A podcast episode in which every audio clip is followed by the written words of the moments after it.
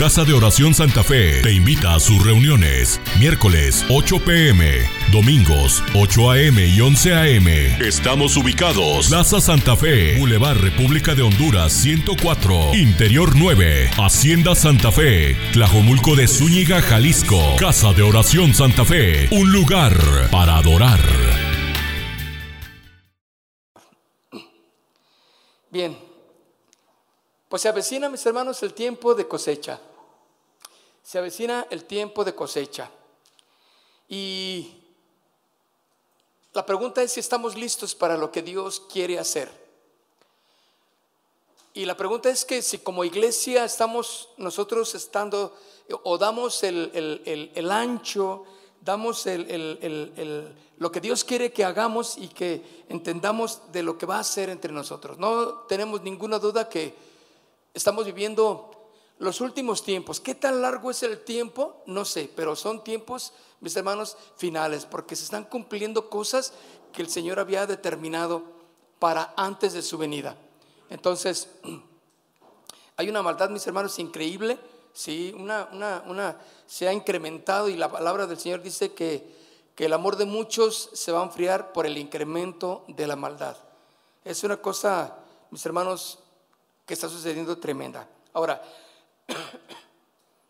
yo quiero hablar de algunas características de la iglesia que Dios usará para sus últimos tiempos.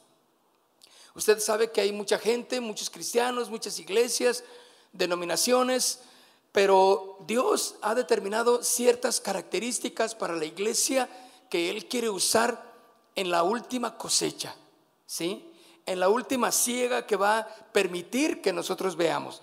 Y, yo quiero que vaya al libro de Juan, capítulo 4, Juan, capítulo 4, en el verso 35.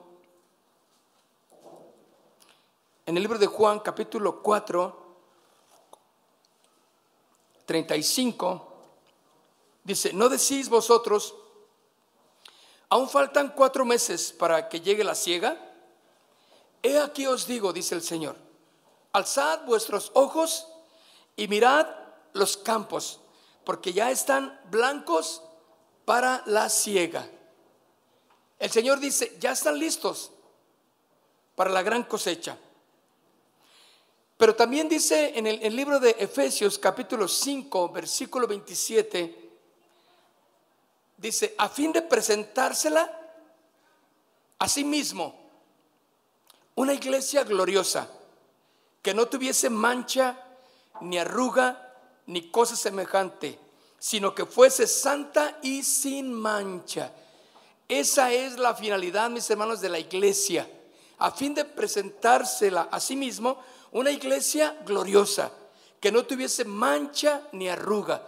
Mis hermanos, el Señor tiene todo el deseo y la intención de añadir a aquellos que deberán, deberán de ser salvos, pero también que los que estamos ya dentro de la iglesia cumplamos el propósito y los requisitos de la iglesia que Dios desea para su gran cosecha.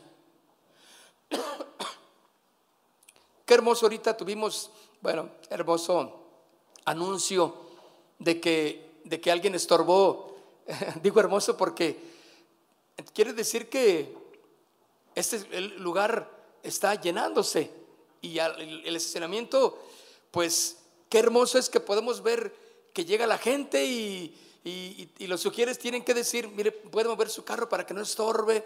Eh, Dios está haciendo algo, hermanos, tremendo. Esa es parte de unos pequeños detalles o grandes detalles que Dios está haciendo en su iglesia. Pero ese es simplemente algo que Dios está haciendo en su perfecta voluntad. El primer eh, eh, característica de la iglesia es que la alabanza, mis hermanos, será parte íntegra de la vida de la iglesia. Escuchen, la alabanza será una parte íntegra de la alabanza en la iglesia y de la vida de la iglesia. Será una iglesia que alabará.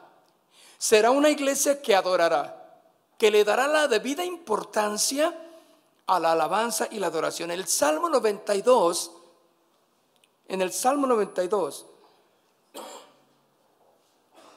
versículo 1, dice, bueno es alabar, alabarte, oh Jehová y cantar salmos a tu nombre, oh Altísimo, anunciar por la mañana tu misericordia y tu fidelidad cada noche. Vean, dice la primera palabra es, bueno es que alabarte. Bueno es alabarte, oh Jehová, y cantar.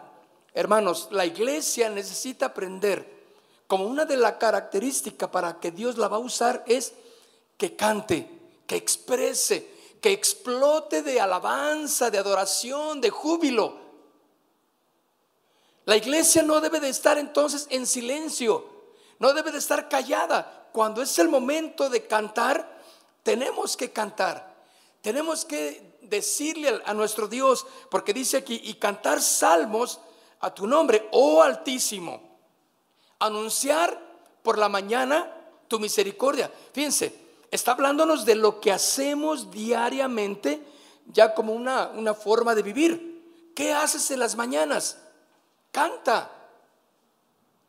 No salgas como los burritos, que yo no sé por qué decimos los burritos, porque pues yo creo que algunos burritos son mucho más educados que nosotros, ¿verdad? En muchas ocasiones. Y bueno, el burrito no, no, sé por qué lo tomamos así como el que no sabe nada, pero es uno de los animales más inteligentes, ¿sabía? Pero bueno, pero dice, y cantar salmos a tu nombre, oh Altísimo, anunciar por la mañana tu misericordia y tu fidelidad cada noche. ¿Cuál es la característica de la iglesia, de los cristianos, que Dios va a usar en los últimos tiempos? En el testimonio, estamos hablando del testimonio de, de la iglesia tendrá que ser que le proclama Jesús, que alaba, que canta. Esas alabanzas, más bien, esa música que tú oyes, ya cámbiala. Eso que escuchas en el radio, donde estás tú solo y nadie te oye, está bien, tú piensas que nadie te oye, pero Dios está oyendo. Cámbiala. Ten esa convicción ya de romper esa música horrible que muchos escuchan y cámbiala por alabanzas que proclamen a Jesús. ¿No sabes qué música escuchar? Dile aquí a los, a Enrique, a, los que están ahí en la cabina de sonido, a Israel, dile a, a todos, oye, mira, traigo esta memoria USB, ¿puedes llenármela de alabanza? Porque también hay mucha música, entre comillas, cristiana, que es fatal es falta de conocimiento doctrinal también. Entonces, pero tenga la seguridad que la música que, que se le va a poner será música que proclama Jesús, la música de casa de oración y unas cuantas más, claro, no todo de casa de oración está bien, pero muy, muy es, es, eh, escasa y escogidita es la que proclama Jesús en toda la doctrina, en toda la verdad de su palabra. Pero dice, anunciar por la mañana su misericordia y por la y su fidelidad cada noche. ¿Cuál es la característica de cada uno de nosotros? Alabanzas, proclamar. Estás barriendo, estás lavando, estás haciendo el aseo, estás haciendo tu trabajo, echándole mecánica al auto, estás ahí haciendo, cantando alabanzas al Señor, yo te adoraré. Ya déjate de gente, ya déjate de Juan Gaby, ¿eh? Ya déjate del sol de México, que no es cierto, es puras mentiras, pero bueno. De, todo lo que oigas. Entonces fíjate lo que dice. En el decacordio y en el salterio, en tono suave, con arpa. Por cuanto me has alegrado, oh Jehová, con tus obras. Fíjate, aquel que puede ver las maravillas de Dios se alegra en los detalles de la vida diaria. Hermanos, hace, hace rato fuimos al sepelio de un familiar de mi esposa y pues ya, para esa persona que falleció, se acabó, ¿sí o no? No le puedes pedir nada. Y yo digo, gracias Señor por un día más que me das. La oportunidad de respirar, de sentir, de, ver, o sea, ves todos los problemas que hoy hay, que hay en día en cuanto a, medicinas, por ejemplo, en los hospitales del gobierno, en cuanto a las diálisis, en cuanto a, todas estas cosas que, que necesitan los que, los que tienen que ir a los hospitales a que los atiendan. Es terrible, ¿sí o no? No hay medicamentos para los que tienen cáncer. Y uno le dice, Señor, Gracias porque en medio de esta pequeña aflicción, yo sé que estás obrando en vida. Y le das gracias por el detalle de la vida, ¿sí o no? Entonces dice aquí, dice, por cuanto me has alegrado, oh Jehová, con tus obras, en las obras de tus manos me gozo. Una de entonces de las características, mis hermanos, es la alabanza y la adoración que debe de fluir en la iglesia del Señor. Ahora, dentro de ella, mis hermanos, yo le invito a que sea puntual en la reunión, a que participe de la, de la adoración. Es importante, trate de no llegar ya cuando la alabanza ya está a la mitad y cuando pues, casi va a terminar la adoración. No, haga su esfuerzo de, de, decir, es a las 7, yo llego a las 7, ¿sí o no? Espero que no piense nunca, ah, bueno, es que mientras tocan, a mí yo voy a la palabra, a mí me gusta la predicación y con eso tengo. No, es importante la alabanza y la adoración. ¿Cuántos me pueden dar un like si están de acuerdo conmigo? Bueno, los que no, al final este, voy a orar por ustedes, ¿sí? Pero es importante, sean puntuales. Con todo el corazón, eh, se, los, se los digo, sean puntuales a la reunión, porque para mí es importante estar desde temprano para alabar. Yo quiero alabar a Dios. Yo quiero expresarle a mi Dios, porque eso fortalece mi vida, mi vida espiritual. Esto quiere decir que la iglesia debe de tener un entendimiento bíblico del poder de alabar y adorar a Dios. La alabanza y la adoración, mis hermanos, nos acerca al corazón del, al corazón del Padre, porque ahí estamos seguros. No es un tiempo como lo manejan en otros lugares o como, o como los enseñaron a lo mejor, eh, tóquele mientras que llega la gente. No, claro que no. Tóquele mientras desayunamos y comemos. Claro que no. La alabanza a nuestro Dios es de suma importancia porque no estamos entreteniendo a nadie, no le cantamos a usted, le cantamos a nuestro Dios. Él merece todo nuestro respeto y nuestra puntualidad y nuestro tiempo correcto, ¿sí o no? Entonces, cuando entendemos bíblicamente la importancia de alabar a Dios, eso nos enseña a que aún la alabanza y la adoración en mí y en ti debe de ir más allá de lo que yo siento, cómo me siento, lo que yo estoy pasando. Es que vengo de una situación muy difícil. Está bien, alaba a Dios entonces. No, es que me pasó esto, alaba a Dios. No, es que no puedo, mira, es que mis hijos. Levanta tus manos y glorifica al Señor Jesús. Y con cánticos, hermano, espontáneos, uno proclama la grandeza de Dios en nuestras vidas. Entonces, por eso recuérdalo, Solo el pecado es el que nos impide, escuchen, alabar a Dios. ¿Me entienden?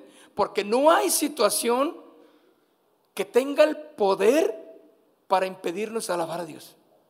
No hay ni una. No hay dolor. No hay situación tan poderosa que nos impida alabar a Dios. Lo único es el pecado. Por eso cuando estamos débiles, cuando estamos en tribulación, levantemos nuestra mano y cantemos. Y el Señor va a fortalecer nuestra vida. ¿Cuántos han sentido la fortaleza de Dios cuando alabamos y cantamos al Señor? Y sentimos con como que el que dirigió le atinó. ¿verdad? tuvo que cantar ese canto que me llegó. Ese canto que me transportó. Te doy mi corazón, mi alma también Viviré por ti, Señor, cada respiración. Y empieza uno a, uy, dices, le atinó, qué bueno que canto esa. Claro, decimos así, pero el Señor fue el que te está ministrando. Entonces, la iglesia que está lista o que se va a alistar para la gran cosecha que se avecina es aquella que sabe alabar, sabe cantar, sabe darle la prioridad o poner en el lugar de la iglesia y en el corazón la alabanza y la adoración. La segunda característica, mis hermanos, que el Señor quiere tener en su iglesia es que el perdonar será parte importante de la práctica de la iglesia. Perdonar. es una práctica que la iglesia va a tener como algo importante para lo que Dios quiere hacer en su gran cosecha. Lucas capítulo 24, Lucas capítulo 24, versículo 47. Dice Lucas 24, 47, y que se predicase en su nombre el arrepentimiento y el perdón de pecados en todas las naciones, comenzando desde Jerusalén. Perdonar, mis hermanos, es la parte que la iglesia tiene que tener como importante en su vida. Perdonar. El perdonar los pecados. No puede estar la iglesia sin tener esa sensibilidad, esa, ese, ese deseo diario de pedirle perdón a Dios de perdonar las ofensas, lo que tú has hecho también a los demás. En Marcos capítulo 1, verso 25, Marcos capítulo 11, perdón, dije otro, otro capítulo. Marcos 11, versículo 25. Y cuando estéis, ¿qué? Orando. ¿Qué dice? Perdonad. ¿Cuántos tienen algo que perdonar? Hermano, no puedes entonces estar siendo parte de la iglesia con ese resentimiento y esa amargura y con esa falta de perdón. Aquel que te ha ofendido. Por eso dice, y cuando estés orando, quiere decir que lo que le va a dar validez a tu oración o el poder de la respuesta de Dios a tu oración será que tienes un corazón que perdona. La ofensa, ¿qué te hicieron que no has perdonado? El Señor quiere usarte. El Señor quiere obrar en tu familia. El Señor quiere obrar en ti, pero tienes que perdonar. Porque por más que ores y que cantes y que aleluyite y que yo te amo y, que tú, y, y aunque tengas unas lágrimas de cocodrilo que salgan por ahí, si tú no aprendes a perdonar, hacerlo como parte de tu vida, no vas a cumplir el propósito de Dios no estás listo. Por eso dice, y cuando estéis orando, perdonad si tienes algo contra alguno. Uy, hermano, claro que sí. Siempre hay algo que, que sucede, ¿no? Que nos hacen, que nosotros hacemos, pero el perdón es vital para que también vuestro Padre que está en los cielos, ¿qué? Te perdone todas tus ofensas. ¿Cómo le puedes pedir perdón a Dios? Que te perdone tu ofensa si tú no puedes perdonar a tu esposa. Si tú no puedes perdonar a tu esposo. Si no puedes perdonar a tu hijo. Traes un, odio, un enojo que ha durado demasiado tiempo. Traes algo contra alguien de aquí de la iglesia y no se te olvida, eres rencoroso a más no poder. ¿Cuántos rencorosos hay aquí en esta noche? claro que nadie va a levantar la mano, ¿verdad? Pero ¿cuántos santos hay en esta noche? No guardes rencor. Si no seas rencor, perdona las ofensas. Porque, ¿cómo crees que vas a orar y pedirle a Dios que te perdone cuando tú no perdonas? Entonces, mira, hermano, la iglesia que Dios quiere utilizar para esta última cosecha. Lo que se avecina, mis hermanos, aquí en Santa Fe es tremendo, créanlo. Cuando siempre me preguntan, oye, ¿y cómo se llama el lugar donde están ustedes pastoreando? Es en Santa Fe. Saben que algo va a suceder. Dicen, hermanos, Dios te los puso ahí. Toda la gente, diles que les mandamos saludos y que estamos orando por ustedes. Porque así como abundó la maldad, y el pecado sobreabunda la gracia. Entonces, hermanos, Santa Fe es famosa, créanlo. Pero no porque están los cristianos por ahí. No, no, no. Es porque, por muchas cosas que usted ya sabe, ¿verdad? Entonces, pero saben que Dios va a usar a todos los cristianos que estén por ahí. Y saben, y yo levanto la mano. ¿Tú también? ¿Cuántos quieren ser usados por Dios? Dile, yo estoy aquí, Señor, listo. Entonces, mis hermanos, el perdonar es vital. Porque eso nos libera, nos limpia de, todo obstáculo para obtener respuesta de Dios a nuestras peticiones. Porque ¿cómo quieres orar? que Dios te perdone si tú no perdonas a tu esposa lo que haya hecho. Esposa, tú no perdonas a tu esposo o a tu compañero lo que haya hecho. No, es que lo que hizo y, tres años, eh, hace tres años te fue infiel o ella fue infiel. Y ahí lo trae y se lo remarcas cada semana, cada dominguito. No pierdes oportunidad en remarcarles lo que hicieron. Ya, porque tú estás eh, deteniéndote, ¿sí? No avanzas en lo que Dios quiere hacer.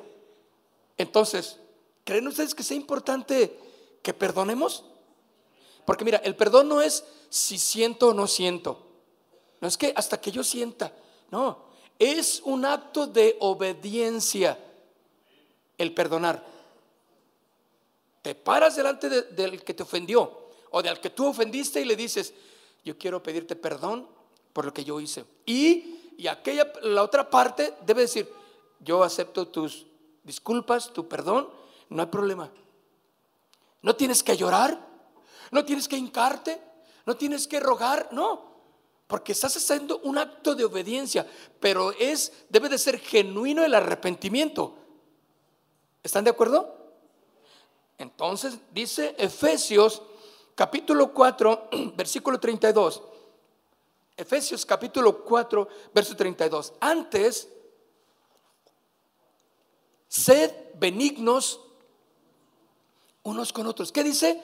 Buenos, amables, compasivos unos con otros. Mis hermanos, somos del mismo equipo. No podemos estar odiándonos. ¿eh? No podemos estar ignorándonos.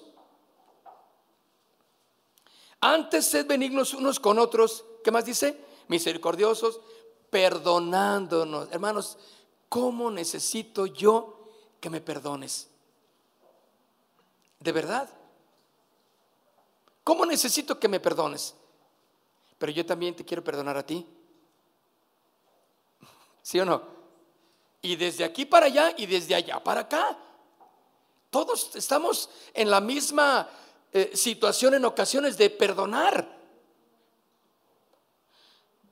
Dice, perdonaos unos a otros como Dios también os perdona a vosotros. ¿En qué? En Cristo. O sea, Cristo fue el causante de que Dios perdonara toda mi maldad.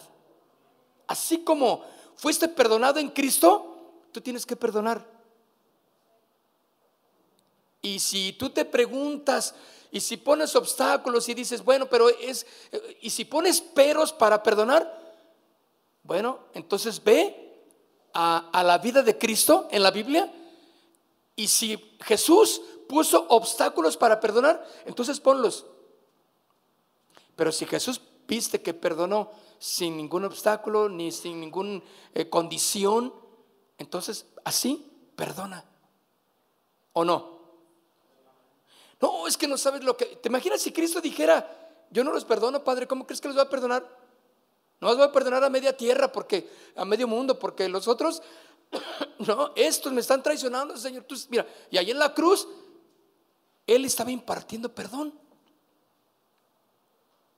Por eso, cuando el, el que estaba a un lado del ladrón pudo encontrar la salvación, porque Jesús le dijo, hoy estarás conmigo en el paraíso. ¿No fue perdón? Lo perdonó. Un instante, unos segundos, y fue perdonado. Es importante, mis hermanos, que nos perdonemos las ofensas en la familia, en el hogar y aquí como hermanos en Cristo. Hay dos tareas fundamentales en tu casa y en la iglesia. Aprendamos a perdonarnos. Vivir en ese ámbito de perdonar las ofensas y no guardar absolutamente nada, que tu corazón no sea el, guarda de cochinero, ¿sí o no? Que tu corazón no sea almacén de basura, sino de las cosas buenas. La tercera condición o característica de la iglesia es que su fundamento principal será la palabra de Dios. Esa es una iglesia que Dios va a usar para la última cosecha, para lo que se avecina, mis hermanos. La palabra será fundamental y el fundamento principal en nosotros. Cuando dejamos de creer en la palabra, en la palabra de Dios, cuando dejamos de vivir de acuerdo a la palabra del Señor, el fundamento se empieza a disolver. No hay base que sostenga, que soporte la iglesia. Así que la iglesia más chipocluda, como decimos los jóvenes, la iglesia más grande, la iglesia que esto, la iglesia que aquello, todo se va a, derrumbar si no está fundada en la palabra del Señor. Así es todo matrimonio, toda relación que no está fundada en la palabra del Señor, se va a derrumbar, mis hermanos. Porque no hay soporte, ¿eh? no hay cimiento estable. Y lo único estable es su palabra. Si vamos a dejar, imagínense iglesias que dejan de predicar la palabra del Señor. ¿Qué predican? ¿Qué se come la gente cuando escucha a sus predicadores, a sus pastores? Pura basura, pura emoción. ¿Sí? Puro relajo, puro eh, relax, puro te va a ir bien. Eh, tú no te preocupes y confiesa. A ver, confiesen conmigo todos. Yo soy un campeón. Dígalo conmigo. bueno, usted no lo diga. Eso es lo que dicen. Yo soy un campeón, yo soy un campeón, y yo todo lo puedo, y yo voy a salir victorioso, soy victorioso, yo estoy sano. Pues sí, lo van a repetir 20 veces, aunque tengan el pecado en sus corazones. Qué contrariedad, ¿sí o no? No, no, no, no. Vete primero y ponte a cuentas con Dios, y luego repite lo que quieras. Porque la sanidad, la libertad y la paz no viene por repetir. Porque entonces vámonos haciendo arecrisnas. La, la secta de los arecrisnas.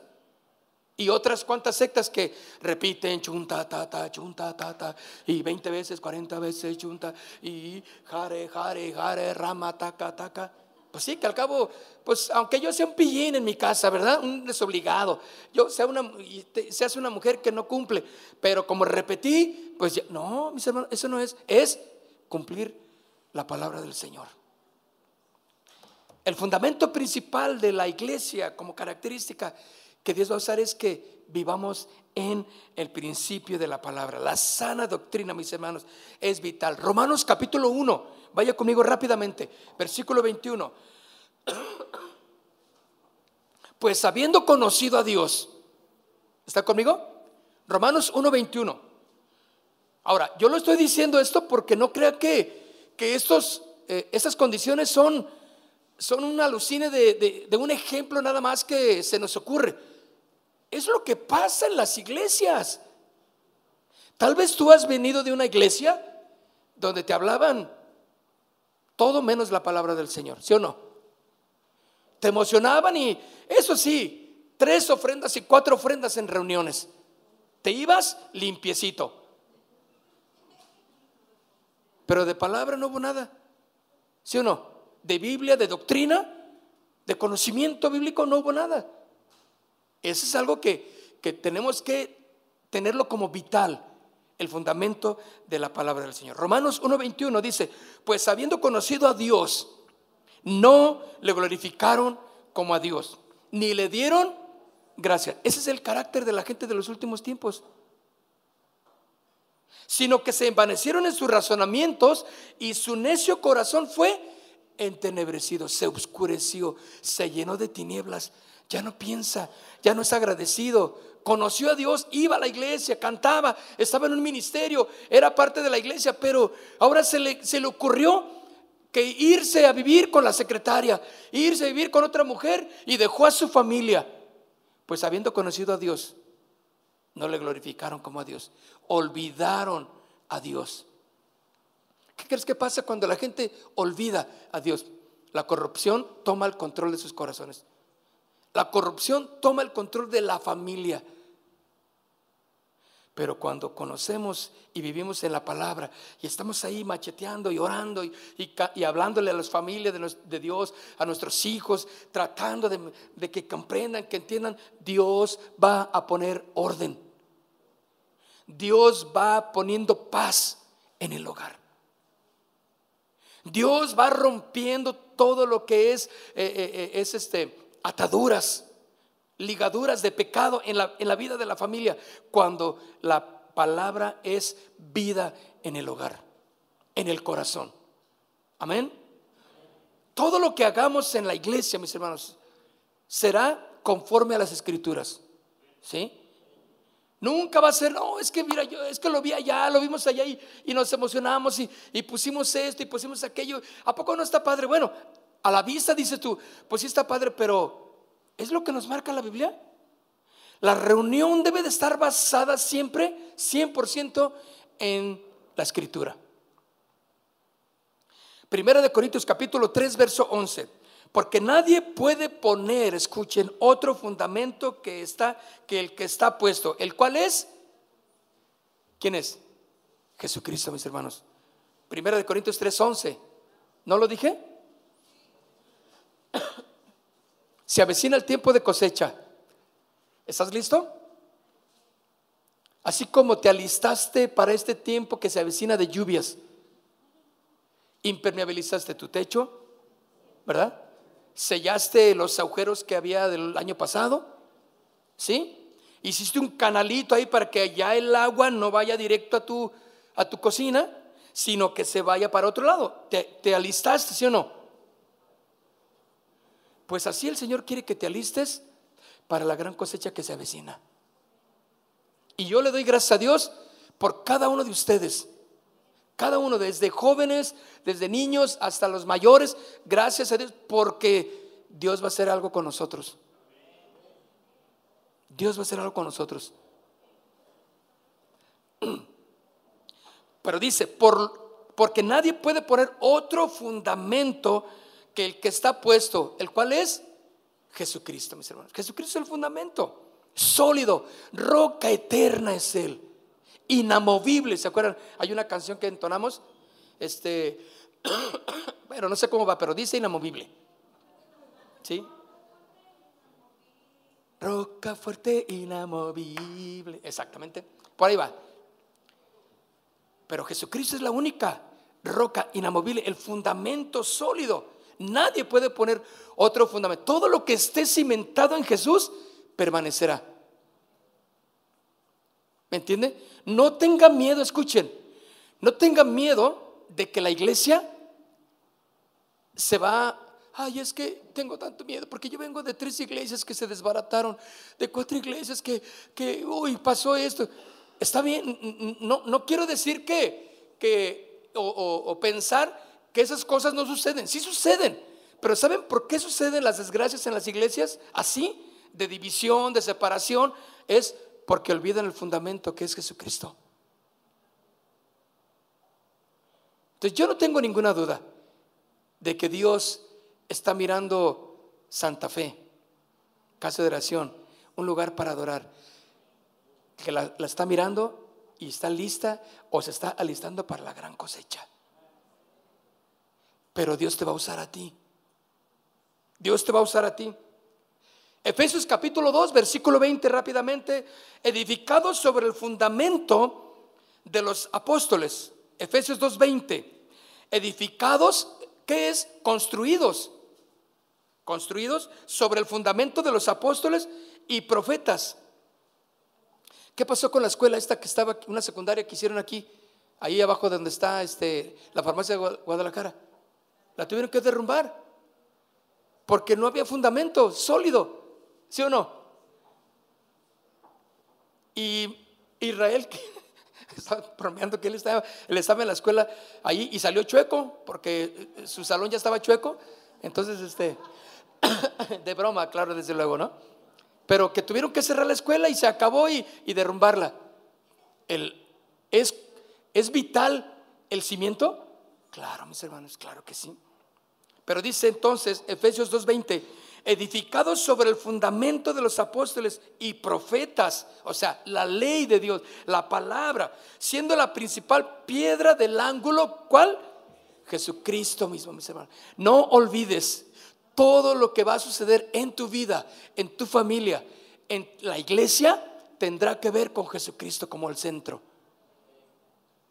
No tengas ni miedo, ninguna eh, eh, temor de que algo eh, va a suceder que Dios no tenga el control de ello. Porque nuestro fundamento es Jesucristo. Claro, tenemos que cuidarnos, ¿sí o no? Todos, ustedes, tenemos que cuidarnos de las trampas del adversario. Porque él anda como león rugiendo buscando a quien devorar. Claro, yo me tengo que cuidar. Tú te tienes que cuidar de tu vida cristiana como es. La razón entonces de nuestra reunión, mis hermanos, y de nuestra celebración es y siempre será Jesucristo, nada más, y su palabra. Le vamos a cantar a Él siempre. Cuando dejemos de cantarle a Jesús, mis hermanos, estamos, vamos a entrar a la miseria de la vida. Todos nuestros cantos, toda nuestra alabanza, levante sus manos. Jamás vamos a honrar, vamos a, adorar o vamos a, a renombrar a los hombres. No, Jesucristo es el único que tiene lugar de preeminencia en la iglesia. Y esa es parte de, las características de la iglesia que Dios va a usar. Amén. Usted ha estado en iglesias donde, donde dices, pues yo no veo a Jesucristo por aquí. Está muy bonita, muy el grupo de música, uh, pues eso es lo que es un grupo de música. Tocan, uff, profesionales, pero Jesucristo yo no lo veo aquí. Yo he, ido, yo he visto conciertos, no he ido, sino conciertos cristianos y yo los analizo y digo, yo no creo que Jesús esté en ese concierto. Porque allí el que, el que es el, el, centro de atención es el cantante. Se mueve para allá, se mueve para acá. eo, eo, eo, eo, eo, eo, ah, sí, qué padre. ¿Sí o no? Y todos están bien felices. Pero Jesús es el centro de eso. La alabanza y la adoración cumplen un propósito, mis hermanos. Es centrados en Jesús. Cantamos a Jesús. Y eso produce la paz en nuestro corazón. Y es lo que queremos o no. ¿O queremos que nos entretengan en la iglesia? Claro que no. Es perder el tiempo, ¿no?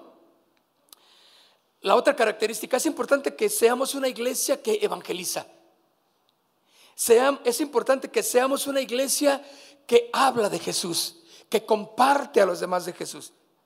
Jesucristo no solamente debe de estar en la iglesia, sino también en las calles, a donde tú vas, donde tú andas. Cristo no debe de reducirse a la iglesia. Tú, como enviado y embajador de Jesucristo, llévalo ahí donde, donde andes. No dejes de predicar a Jesús. No dejes de hablar de Jesucristo. El, trabajo de evangelismo o evangelístico es de suma importancia. Nos estamos preparando para ir al cielo. Escuchamos lo que es ir al cielo. Eh, eh, la Biblia nos habla de lo que nos espera en los cielos, sí, pero tenemos que tener puestos nuestros pies en la tierra, donde hay gente necesitada. Allí en el sepelio me dijo mi esposa, mi hijo, compárteles el evangelio. Yo dije, pues para pronto, ¿sabes? Y que, padre, dame aquí ahorita, ya, ya, más o menos yo venía, dije, pues si me dicen, ya lo tenía yo, y que me agarro el, evangelio, digo ahí la parábola del hijo pródigo, y que les hablamos del Señor. Mi esposa se agarró a una sus primas que, que medio conocen, y, pero que no se entregan al Señor, y ya les hablamos de Jesús. Bueno, cada quien tiene que hacer su obra de evangelismo, ¿sí o no? ¿La estás haciendo? ¿Estás cumpliendo tu trabajo de evangelismo? El evangelismo, mis hermanos, escuchen, es el resultado de una correcta comunión con Dios. ¿Por qué? Porque lo que está ardiendo, el fuego que hay en ti, quieres compartirlo. Vecina, no se preocupe, comadre. Mire, déjeme orar por usted. Ay, ¿ahora qué le picó, comadre? ¿Cómo que Jesucristo puede ayudarle? Y con, lo, con el ímpetu que tú tienes, con la convicción que tú estás hablando, pues la vecina dice, ah, pues eh, a ver, a ver, aunque ayer vinieron a rezar por mí o orar o lo que usted quiera. No, comadre, mire, déjeme orar por usted. Y tú empiezas a orar con esa convicción, con ese fuego. Dime si no has visto resultados cuando tú compartes el Evangelio. Tienes que hablar del Evangelio a los demás. ¿Por qué? Porque cuando tu comunión con Dios es correcta, como resultado, empiezas a hablar de Cristo. Antes hablabas puro mitote, ¿no? Puro chisme. Cosas que, vanidades de lo que hizo el artista, de, que ya, ya, supiste que Luis Miguel ya se anda con esta, ya supiste que eh, fulana, que Yuri, que, que, que esta, que Tatiana, que, ¿qué me importan esos rollos ya? Yo hablo de Jesucristo ahora. Déjame decirte lo que puede hacer Jesucristo por ti. Esa es la labor de la característica de la iglesia que Dios va a usar. No dejes de hablar de Jesús, porque nada de lo que tú hables de Jesús a los demás es en vano. Nada, escucha, nada es en vano. La iglesia debe de predicar a Cristo, pero también afuera en la vida diaria. Segunda de Timoteo, capítulo 4, verso 2. Mira lo que dice, que prediques la palabra, que instes a tiempo y fuera de tiempo, redarguye, reprende, exhorta con toda paciencia y doctrina. O sea, cuando dice doctrina es, no hables lo que tú crees, lo que piensas, lo que te enseñaron allá, no. Apréndete las escrituras, habla de ellas con toda doctrina, es lo que dice. Estoy leyendo 2 de Timoteo 4, 2. Ese no es. Dice, que prediques la palabra, que instes a tiempo y fuera de tiempo. ¿Qué más dice? Redarguye, reprende, exhorta con toda paciencia y, y doctrina. ¿Qué pues? ¿Todavía no está? Bien. Efesios capítulo 6, versículo 19. Efesios capítulo 6, versículo 19. Pablo dice que oren por mí, a fin de que al abrir mi boca me sea dada palabra para dar a conocer con denuedo. Dice, con denuedo, con, no voy a callar lo que Dios hizo conmigo. Con denuedo, con, con sabiduría, hablar de lo que Jesús hizo conmigo, del misterio del Evangelio por el cual soy embajador en cadenas. Pablo está hablando, estoy encadenado, pero mi boca no la pueden callar y yo voy a seguir predicando. Que con denuedo hable de él como debo hablar. Mis hermanos, quinto punto, rápidamente. La iglesia no debe de ser elitista. La característica de la iglesia es que no debe de ser elitista. Yo le hablo a fulano de tal. Yo no le, a esta, ay, ese no, me, no le hablo. Ay, yo tengo mis amiguitas y, esta es mi bolita de hermanitas y que las, y, hasta nos pusimos un apodo. Somos las chicas a glow. Ay, yo no me junto con, con es que ese grupito de, es que ellos viven allá en Chivabarrio y nosotros somos de acá de Valle Dorado. Yo no estoy eh, diciendo, no, no sé dónde están, pero, pero ya se ríe usted, entonces sí son diferentes. Ay, no, yo no le quiero. No, la iglesia no debe de ser elitista, mis hermanos. Aquel y todo aquel que venga con hambre de la palabra del Señor, bienvenido. Dispuesto a ser transformado, a ser cambiado y renovado, bienvenido. Yo he escuchado, he sabido de iglesias o pastores que dicen, Dios me mandó a pastorear a la gente de, de recursos económicos grandes. Y bueno, Dios me mandó allá a la colonia o a la zona acá este, de Puerta de Hierro, para allá, por allá, y por ahí. Oh, mira lo que padre. O sea, no te mandó a Santa Fe. No te mandó allá a este a, a Tlajo, Tlajo York. O sea, no te mandó a la colonia este, este, Arenales, Tapatíos. No, no, no, no. O sea, Dios no es así, mis hermanos. Dios no anda con esas cosas. Él te manda te da el llamado de que vayas y prediques el Evangelio a toda criatura. No debes de ser litista en ninguno de los aspectos de tu vida cristiana. Entre un vagabundo, entre aquel que no se baña, entre aquel que por diosero, aquel que eso, tú tienes que aprender a saludar, a bendecirlo, a darle del amor, ¿sí o no? Y yo les quiero invitar que, que, que todo aquel que entre, nunca hagas elitismo en tu relación, porque Jesús nunca lo hizo. Se metió a la casa del publicano, se metió a la, eh, buscó a la, a la mujer adúltera y andaba con ellos, platicaba con ellos, les exhortaba, les amaba al Señor. Seremos de un solo corazón para recibir a los que buscan de Dios. El amor fraterno será nuestra distinción. Porque yo les digo esto, hemos visto que entra gente nueva y, y no le saludamos. O sea, yo digo, ¿por qué? O sea, está queriendo del Dios, ¿por qué no nos interesa o qué? Al final, por favor, salúdense unos a otros y yo me salgo y me voy. Yo no quiero saludar a nadie. No soy así. No, es que estás mal entonces. Simplemente ve y saluda, preséntate, ¿cómo está? Me da gusto saludarlo, qué bueno que me da gusto verle. Y, este, y, surgirá una relación de amigos, de hermanos, ¿sí o no? Debes de alcanzar con tus brazos a todos sin elitismo, mis hermanos. Porque déjame decirte algo, no somos ni la mejor iglesia, ni aspiramos a ser la mejor iglesia. Simplemente queremos cumplir las características de la iglesia que Dios va a usar. Amor fraterno entre nosotros. ¿Sí o no? Ay, no, es que es que él no tiene dinero y no, su carrito, pues él viene en bicicleta. No, no, pues no, ese no. Este, eh, no, mis hermanos, no hagas elitismo. No hagas favoritismos en tus relaciones. Todos, escuchen, somos importantes delante de Dios y entre nosotros. ¿Están de acuerdo? Porque el mundo no, se maneja así, claro que no. Depende de cómo te vistes, del auto que traes, es como te hacen caso. Pero esos son los que no conocen al Señor, mis hermanos. Y tú que conoces al, al Señor, tienes que extender tus brazos al necesitado, al hambriento, ¿sí? Para recibirlo con amor.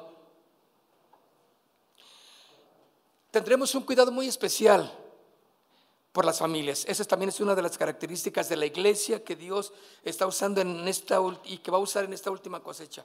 Un cuidado muy especial por las familias, mis hermanos. Fortaleceremos los ministerios infantiles allí en las áreas de los niños y todos debemos de cooperar. Escuchen, todos debemos de cooperar para que el departamento de los niños sea un departamento eh, digno de los niños. Vamos ahí trabajando con ellos. Eh, esta última lluvia que nos pasó, que se nos inunda la alfombra, con tanto cariño que la habíamos puesto. Y pues tuvimos que ponerla a secar, pero lógicamente no la vamos a volver a poner para los niños, a los gateadores, pues en el área. Pero que tenemos que tener un cuidado, lo debemos de tener, mis hermanos, para el ministerio infantil todos debemos de cooperar, padres, hijos y la iglesia misma. Tenemos preparando maestros y necesitamos la ayuda. Ora para ver qué Dios quiere para ti, en dónde Dios quiere que apoyes, dónde puedes ser de bendición. ¿Sí? Y prepárate, porque Dios va a usarte también. Una atención especial, mis hermanos, para las familias, para los esposos para los matrimonios. ¿Por qué? Porque familias sanas van a producir también una iglesia sana.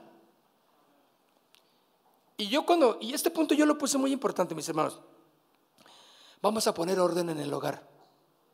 Hay que poner orden en las familias. Hay que poner orden en las parejas. Escuchen, hay muchos que viven sin estar casados. Y eso no es correcto delante de Dios. ¿Sí? Debe de entrar en el orden la familia, el matrimonio. Muchos viven en unión libre, pero déjenme decirles algo, es el momento de entrar al orden de Dios. Estamos organizando la fecha para las bodas colectivas. Entonces, me da gusto a mí también. Porque el orden es importante, mis hermanos. La familia es importante. Entonces, mire, usted ya está con su pareja, con la mujer, con el hombre. Entonces, ahora vamos a orar y vamos a, matrimoniarlos, como dice por ahí en mi rancho. ¿Eh? Pero es importante que entremos en un orden. No es una ay, es que, es que no sé, es que no siento, es que, es que, ya tienes un año viviendo así. Ya tienes dos años, tres años. Algunos yo los veo con hijos ya bien pelagartones. Y todavía dicen, es que no sé, que, no sabes, métete al orden. Ya, es lo que Dios va a usar, una iglesia en orden. Va a usar la, familia que esté en orden. Ahora, lógicamente tú dices, ay, pero es que mis hijos, mi hijo. estoy hablando de, que tú no dejes de hablar la palabra en tu casa. Si los hijos, por propia voluntad, no aceptan todavía, bueno, déjalos, ten paciencia, Dios va a ir obrando con ellos, ¿sí o no? Pero que no sea porque tú no pusiste eh, eh, o, hablaste del orden que debería de haber en tu hogar y en tu relación con tu, con tu pareja. Estoy hablando de hombre con mujer. No estoy hablando de otro tipo de parejas, ¿eh? ¿De acuerdo? Estoy hablando de Pedro con María, nada más. Y de María con Pedro. ¿Están? Ok. ¿Están listos con las bodas colectivas? Entonces váyanlo analizando, vayan poniendo orden y, y convénzanse de que ese es el mejor momento para hacerlo. Vamos a poner entonces orden en la, en la vida. El último punto, mis hermanos. La iglesia que Dios va a usar como la última característica no, es, no, no, no están por orden de importancia, pero es importante, es no vamos a tolerar, mis hermanos, el pecado en la iglesia. No vamos a tolerar el pecado en la iglesia. La iglesia va a hablar en contra del pecado. Todo lo que no sea eh, del agrado de Dios y que no sea de la santidad de Dios, lo vamos a denunciar. Vamos a hablarlo con amor, con respeto, pero con autoridad de la palabra. ¿Están de acuerdo? Entonces todos vamos a tener que entrar en un orden. Si andamos bien, estamos en paz. Pues, ¿Cuál problema? Pero si algo no está saliendo bien, o estás funcionando bien, bueno, la palabra de Dios nos va a exhortar, ¿sí? Y va a usarme a mí como el pastor o a los que estamos apoyando o a mi esposa también para que hablemos a tu vida para la palabra, para meternos en orden. No vamos a tolerar el pecado, así seas el, el presidente municipal de Santa Fe. ¿De acuerdo? Vamos a entrar en el orden. Primera de Corintios, capítulo 5, verso 11. Mira lo que dice, Primera de Corintios capítulo 5, verso 11. Más bien, dice, os escribí que no se junten con ninguno que, llamándose qué, hermano. O sea, aquellos que engañan que yo soy de la iglesia fulana y anda en un desorden completo, mira lo que dice, más bien les escribo que no se junten con ninguno que llamándose hermano, fuere fornicario, o avaro, o idólatra, o maldiciente, o borracho, o ladrón.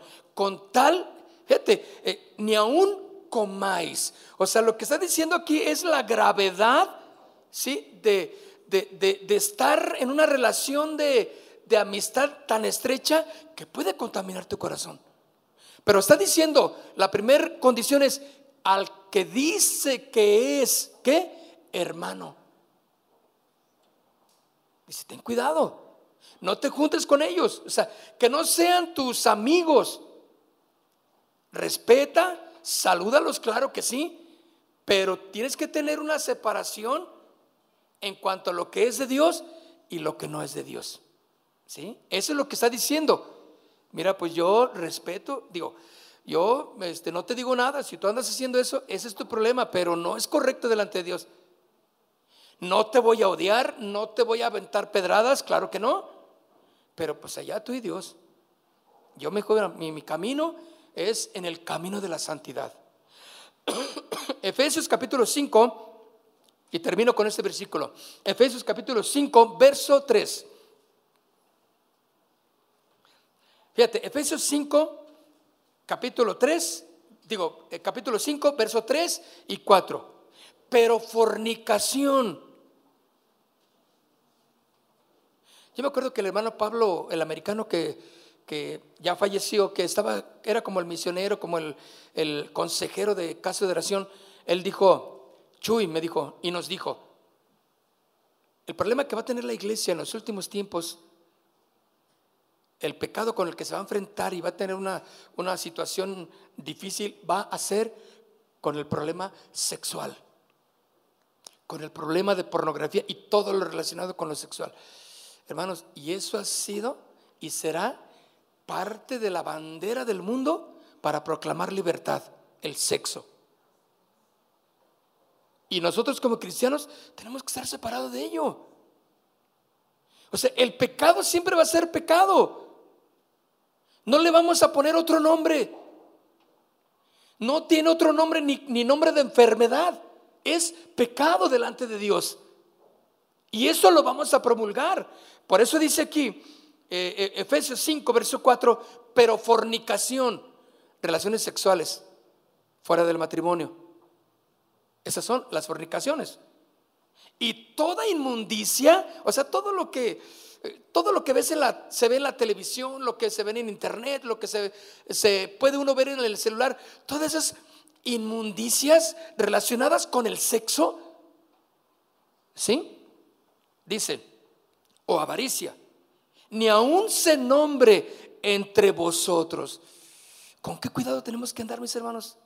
La característica de la iglesia que Dios va a usar para la última cosecha va a ser aquella que va a proclamar siempre el pecado como parte de la maldad del hombre. Y que va a necesitar el perdón y el arrepentimiento genuino para acercarse con Dios. Porque dice la escritura que sin santidad nadie podrá ver al Señor. Y quiero terminar este versículo desde luego. Dice, ni aún se nombre entre vosotros como conviene a qué. Dígalo fuerte conmigo a santos, ni palabras deshonestas, ni necedades, ni truanerías que no convienen, sino antes bien que acciones de gracias, gratitud. Mis hermanos, limpiémonos de todo pecado y vivamos en la santidad del Señor. ¿Cuántos están dispuestos a que Dios les use? Están viniéndose tiempos gloriosos, hermano. Yo lo creo y lo proclamo en esta congregación, en mi vida, en mi familia. Yo quiero invitarte a que te pongas de pie. Y levanta tus manos conmigo. Si tú estás dispuesto, levanta tus manos conmigo y dile, Señor, yo estoy listo. Aquí está mi familia representada conmigo. Aquí está, Señor, mi vida. Quiero ser responsable, quiero ser puntual quiero cumplir con mis obligaciones como cristiano y miembro de Caso de Oración Santa Fe. Señor, que si simplemente por alguna emergencia yo no puedo venir a la iglesia, bueno, puedo verla por internet. Pero Señor, si yo tengo toda la disposición, puedo arreglar mis tiempos, mis horarios, aquí estoy, Señor, aquí estaré, comprometido, Señor, contigo primeramente y con la iglesia. Esa es una de las características que tú vas a usar para la iglesia en la cosecha final, Señor. Vienen tiempos gloriosos, Señor. Y dile, yo quiero que me uses a mí, Señor. Quiero estar dispuesto para honrarte, apartarme del pecado, Señor, vivir consagrado para ti, participar en muchas de las áreas y de las actividades que hay en la iglesia. Yo estoy listo, Señor.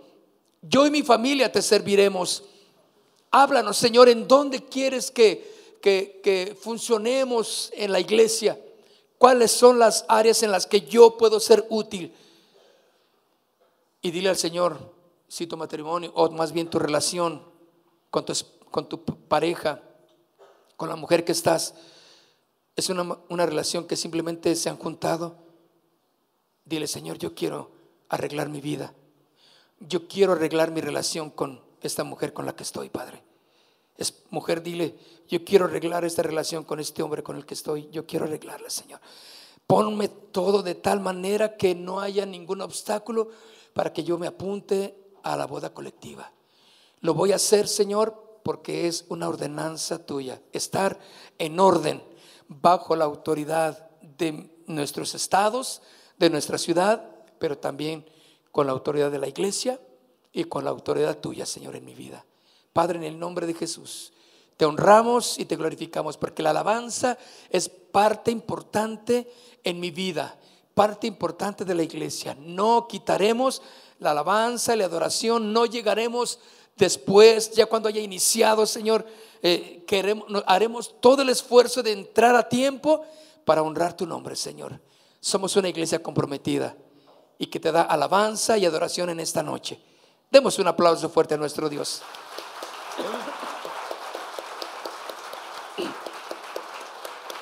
Aleluya, gracias Señor. Amén. Casa de Oración Santa Fe te invita a sus reuniones. Miércoles 8 pm, domingos 8 am y 11 am.